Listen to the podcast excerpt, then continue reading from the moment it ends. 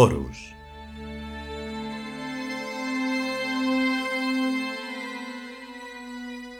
Tercer capítulo. Tercera parte.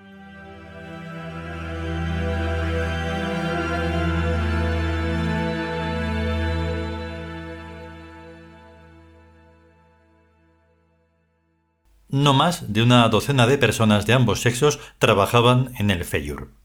Y aunque, a excepción de otros tantos niños de seis años y diversa procedencia, cursaban su trimestre primaveral en el Meditarium del clan, toda la población era laboralmente activa. Solo con el auxilio de una compleja y perfecta automación podía atenderse al servicio interior y al extenso área de influencia clánica.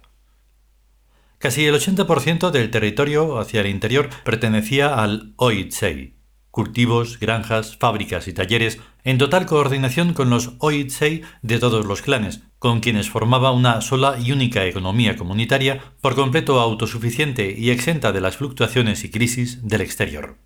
Solo se compraba al mundo de afuera gemas y metales preciosos.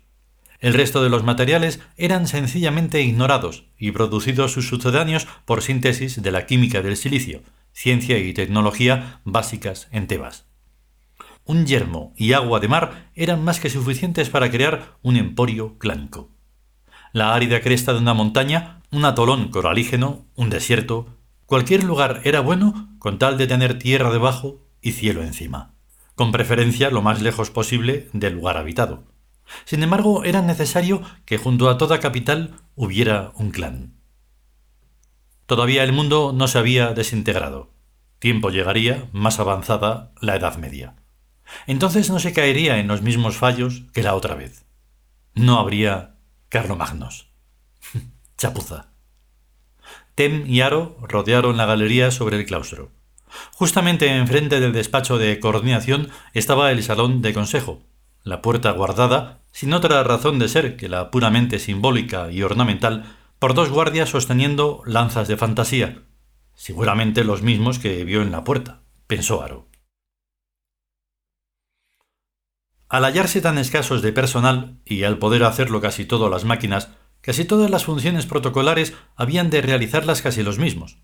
Todo estaba cronometrado al minuto para poder dedicarse a lo siguiente.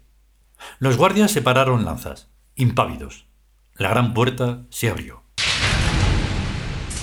Dentro, un lujosísimo salón constelado a ambos lados de ventanas y cortinas. Al fondo, bajo un rojo dosel, un trono vacío, presidiendo la cabecera de la gran mesa. A uno y otro lado hasta veinte sillones, solo ocho por ocupar, ya que Tem presidiría desde el extremo de acá. Aro se situó en el primer puesto a la izquierda. El silencioso saludo de rigor. En Jaira de Sesmuria, yo, Tem. Alzó la mano izquierda al tiempo de llevar la derecha al corazón, gesto protocolar de la presentación nominal que todos los demás repetirían. Yo, Lau. Yo, Ror. Yo, Sora. Yo, Osbo. Yo, Hain. Yo, Breya. Yo, Tai. Yo, Aro. Todos reverenciaron a la rosa roja que en un blanco soporte se erguía al extremo de la mesa, junto al trono. Prendida al dosel, sobre el escudo de Tebas, la rectangular bandera sótica, diagonalmente dividida en triángulo inferior como bandera tebana y negro-azul triángulo superior donde refulge la estrella Sirius. Todo fue adorado en la misma reverencia. Tem se sentó. Los demás le imitaron. Tem pulsaría algún resorte porque a intervalos regulares la larga mesa plasmó dos hileras de cofres con cigarrillos, y si cigarrillos, también copas, marcando cada cual su néctar preferido. Hermanos, ha venido a nosotros Aro de Talla. Este sonrió inclinando levemente la cabeza.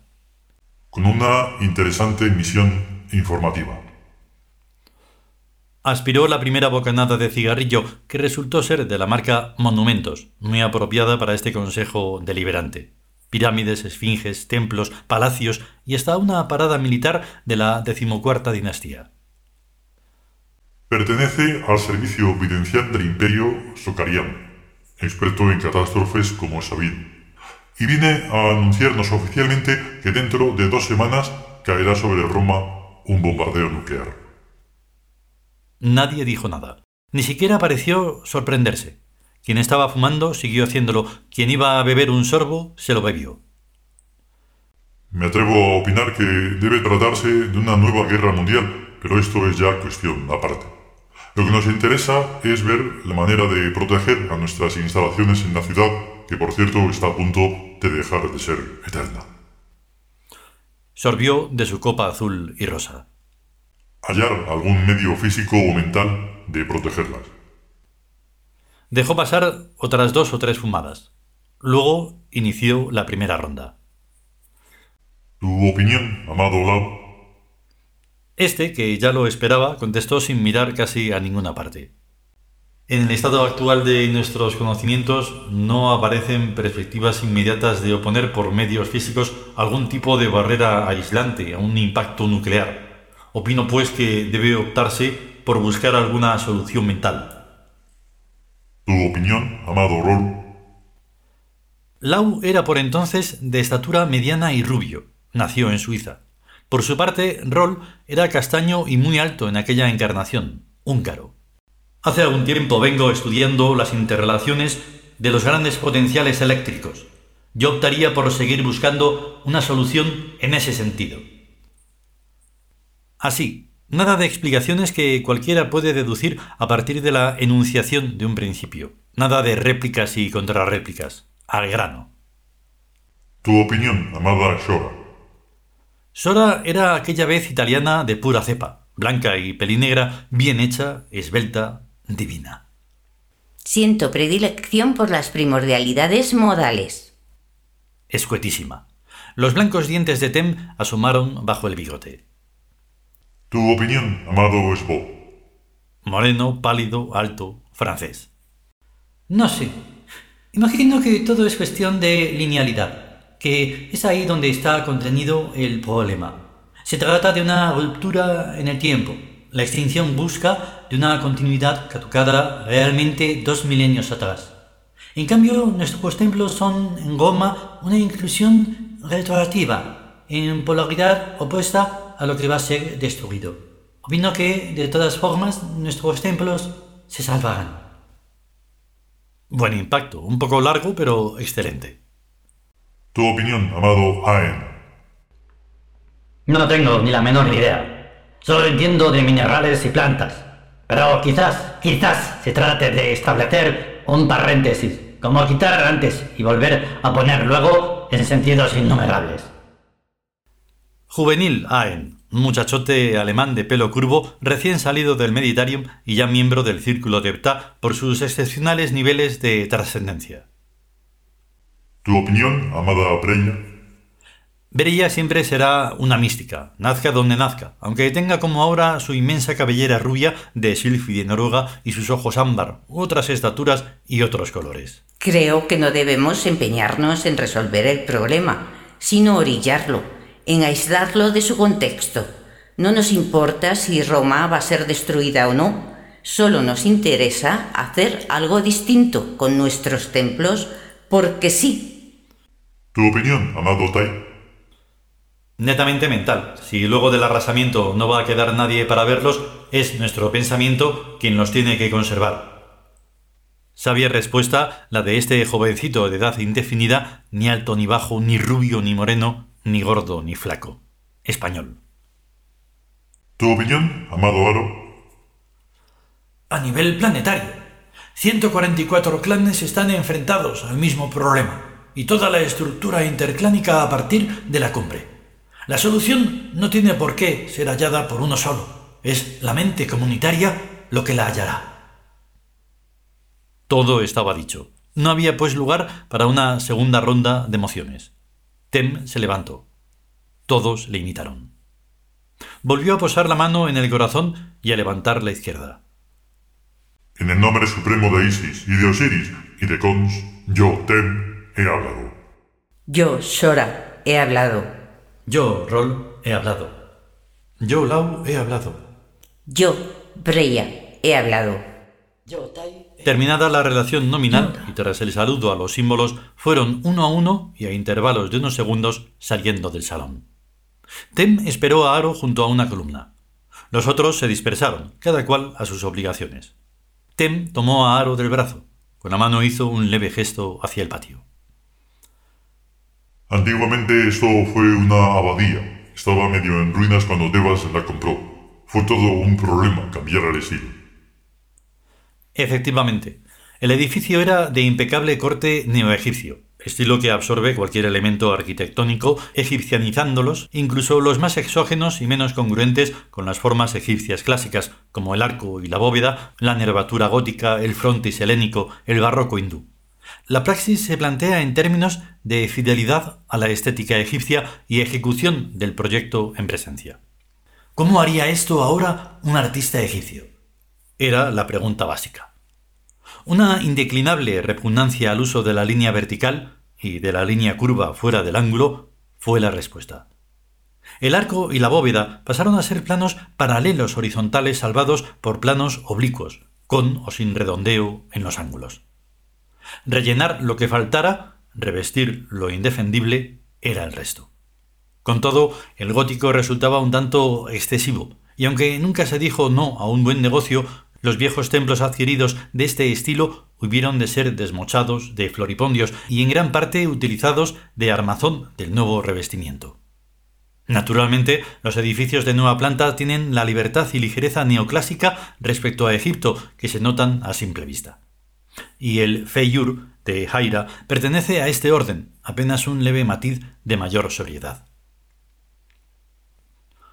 Pues fue resuelto perfectamente. Así parece. Volvieron al despacho sin decir más, tranquilos y plácidos, pero pensando en el asunto clave. Tem se sentó en la mesa de coordinación. Aru le miró a los ojos. Respondió el otro haciéndole con la mano un gesto de inmovilidad. Pulsó un pequeño círculo de entre un panel de mando. Musitó. Roma. Parpadeó una luz verde de conformidad. Casi de inmediato se iluminó el rectángulo que habría ocupado una carpeta. El rostro de un hombre de unos 45 años, vestido al uso exterior, apareció en él. Plan H42. El hombre parpadeó un par de veces, visiblemente en extremo sorprendido. ¿Todos los valores, señor? Todos. Modulación JLO. Pago al contado. Tiempo 10 días máximo. La frente del hombre se perló de sudor. Se enjugó con el pañuelo del pecho. Los precios habrán de ser necesariamente bajos. Tem sonrió. Por poco que den, serán altísimos. Pensó. No tienen por qué serlo en el grupo B. Propiedades que nadie sabía que fueran tebanas. Procura sacar el mayor partido. En cuanto al grupo A, tendremos que correr el riesgo de que piensen cualquier cosa. Versión oficial. Capitalización de un nuevo clan en el Distrito 11. Explica la premura por deber inaugurarse en la próxima visita del Fénix, este verano. Tú dilo. Pago en oro. ¿En oro? ¿No en luz? En oro. Aún más difícil. No nos gustan las cosas fáciles. Perdona, señor, es tan extraño. ¿Los templos? Por supuesto, los templos no se venden. Claro. El hombre se mordió los labios. Miró a los ojos de Tem. Haz conmigo lo que quieras, señor, pero la orden que me das es demasiado grave. Necesito confirmación fénica.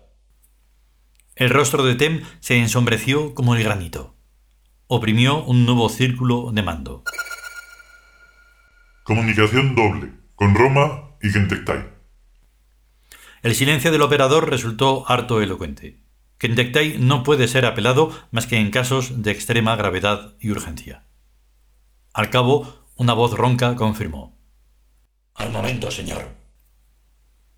La imagen de Roma pasó a ocupar el ángulo superior izquierdo de la mesa, en tanto todo el centro se iluminaba en un gran recuadro con la imagen de sintonía, una vista exterior del Palacio Fénico. Una pista de cristal flanqueada de esfinges a través de un inmenso estanque conducía a la blanca morada del dios viviente. Tem se levantó. En su despacho secreto de Roma, Lor vio e hizo lo mismo. Mano izquierda alzada y derecha en el corazón, Tem apeló. Yo, Tem de Jaira, por el poder de mi amor y de los dioses, invoco a Cons. Yo, Lord de Jaira, por el poder de mi amor y de los dioses, invoco a Cons. La imagen del rectángulo grande cambió a interior. Una inmensa puerta de hojas doradas, grabadas con el escudo real del Fénix, cerraba el fondo. Aro hincó la rodilla en tierra y miró al suelo. En la cámara de control, el operador hacía lo mismo. Pasaron varios minutos. Kendektai había absorbido y revisaba la comunicación entre Jaira y Roma. Al cabo comenzó a oírse una tenue melodía. Las puertas doradas se abrieron hacia adentro lentamente. La imagen avanzó. En un salón rojo e incomparable se alza el sublime trono rojo. La pared es como plumas, como alas o como pétalos de una rosa roja que blandamente ondea en el aire inmóvil. Sus bordes son de oro, estriados, su interior rojo viviente. Y en lo indecible, el fénix sobre las gradas inmortales. Blanca es su túnica, blanca y roja es su corona. De luz de luna el pájaro de alas abiertas sobre su frente, de luz de sol la cobra real de su bacet. En su mano derecha está el látigo del poder, en su mano izquierda el izador de la misericordia. Habla, Tem, mi amado. He dado órdenes a mi hermano Lord. Habla, Lord, mi amado. He recibido órdenes de mi hermano Tem. Cúmplelas. La imagen proveniente de Roma se extinguió. Ven a verme, Tem. Que te acompañe Aro, mi amado. La imagen comenzó a retroceder. La música se hizo más intensa. Tem se arrodilló. Nadie vio las puertas que se cerraban, ni la panorámica exterior. Cesó la luz, se extinguió el sonido.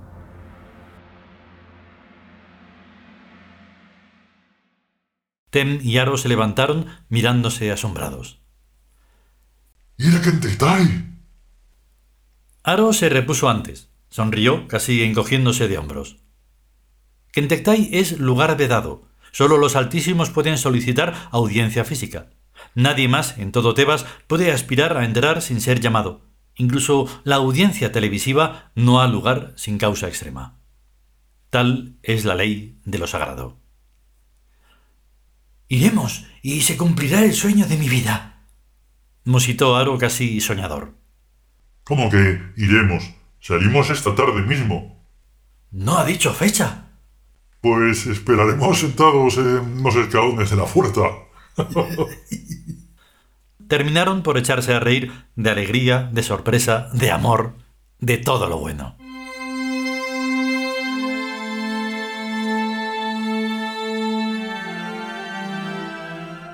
Continuará.